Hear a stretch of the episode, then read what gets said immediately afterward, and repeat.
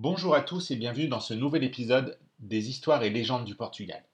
Aujourd'hui, je vais vous raconter la légende des sept collines de Lisbonne. Alors, installez-vous confortablement et écoutez. Depuis la nuit des temps, plusieurs légendes surgissent liées à l'origine mystique de la ville de Lisbonne. L'une des plus intéressantes et l'une des moins connues concerne les sept collines.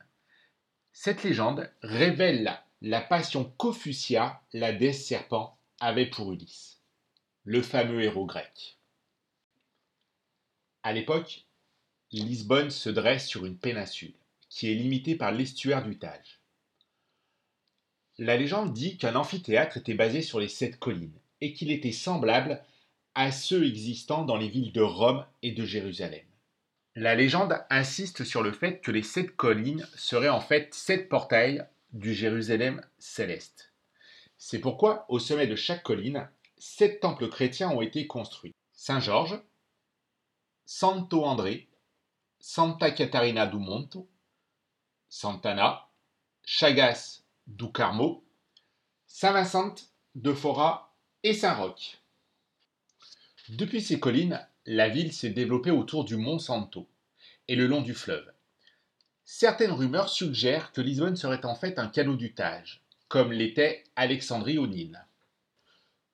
Toujours selon la légende, Ulysse, qui était à l'époque le chef des Argonautes, serait arrivé dans le Tage lors de son voyage errant de 20 ans, avant de retourner à Ithaque, qui est une île grecque.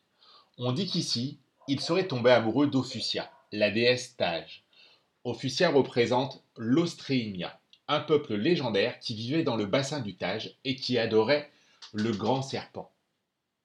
Du reste, si vous regardez bien le Tage, vous pourrez constater une ondulation de la source à l'embouchure. Et si vous avez de l'imagination, vous pourrez y découvrir les contours d'un serpent. Alors qu'Ulysse et Ophusia vivaient une histoire d'amour intense, celui-ci dut retourner dans sa patrie troyenne. Ophusia qui souffrait de son abandon, fit trembler violemment le plateau du Tage, faisant apparaître les sept collines d'Olicipo, que l'on appelle aujourd'hui Lisbonne.